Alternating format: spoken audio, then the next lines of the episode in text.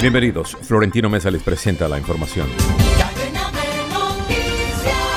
Luego de la intensa agenda de ayer que incluyó su intervención en la 77 Asamblea General de Naciones Unidas, el presidente Gustavo Petro inicia hoy en Nueva York sus actividades con un desayuno de trabajo con miembros de American Society Council of the Americas. Posteriormente tendrá reuniones bilaterales con la primera ministra de Barbados, la presidenta de la Comisión Europea y el primer ministro de Noruega. Por la noche asistirá a la recepción ofrecida por el presidente de Estados Unidos, Joe Biden.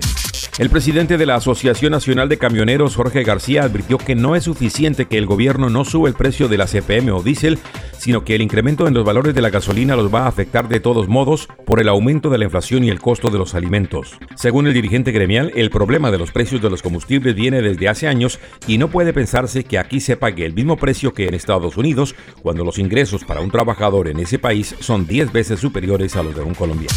La Dirección General Marítima de Mar, a través del Servicio Meteorológico Marino Nacional del Centro de Investigaciones Oceanográficas e Hidrográficas del Caribe, informó que hay una onda tropical con 60% de posibilidades de desarrollo ciclónico que podría pasar por el Mar Caribe.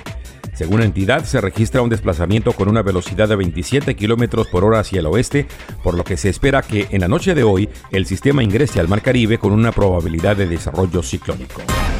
Descarga gratis la aplicación Red Radial y encuentra siempre una radio para tu gusto. Escucha lo mejor de la radio hablada en Colombia, noticias, deportes, entretenimiento, programas familiares, música en todos los géneros y gustos, y cada hora los avances informativos en cadena de noticias.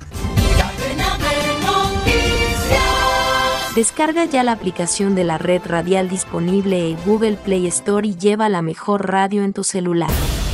El huracán Fiona alcanzó la poderosa categoría 4 y continúa su camino catastrófico hacia el norte, dejando atrás comunidades afectadas por desastres en Puerto Rico, Islas Turcas y Caicos y la República Dominicana, que ahora deben comenzar a trabajar hacia la recuperación.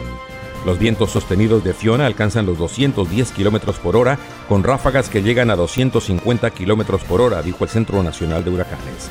Se pronostica que se fortalezca a medida que se abre camino a las Bermudas para el final de la semana. Volveremos con más en Cadena de Noticias.